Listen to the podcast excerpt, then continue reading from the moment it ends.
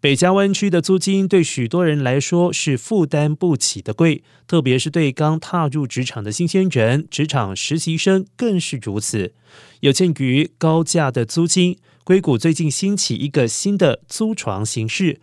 租床者睡在共用的房屋中，每个人有一个小而独立的睡眠舱。通常一间三房两卫浴的房子租金从六千美元到八千美元不等。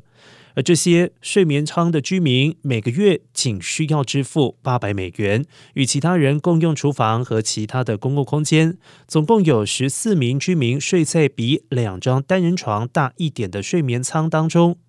业者 Brownstone Shared Housing 表示，睡眠舱实际上有八英尺高，提供了足够的空间，不像日本胶囊旅馆那么小。睡眠舱比较大一点，而且睡眠舱配有温控风扇。照明、折叠式办公桌等，设计这些睡眠舱的 Christina 表示，她可以在这里待上一整天，而其他人也是如此。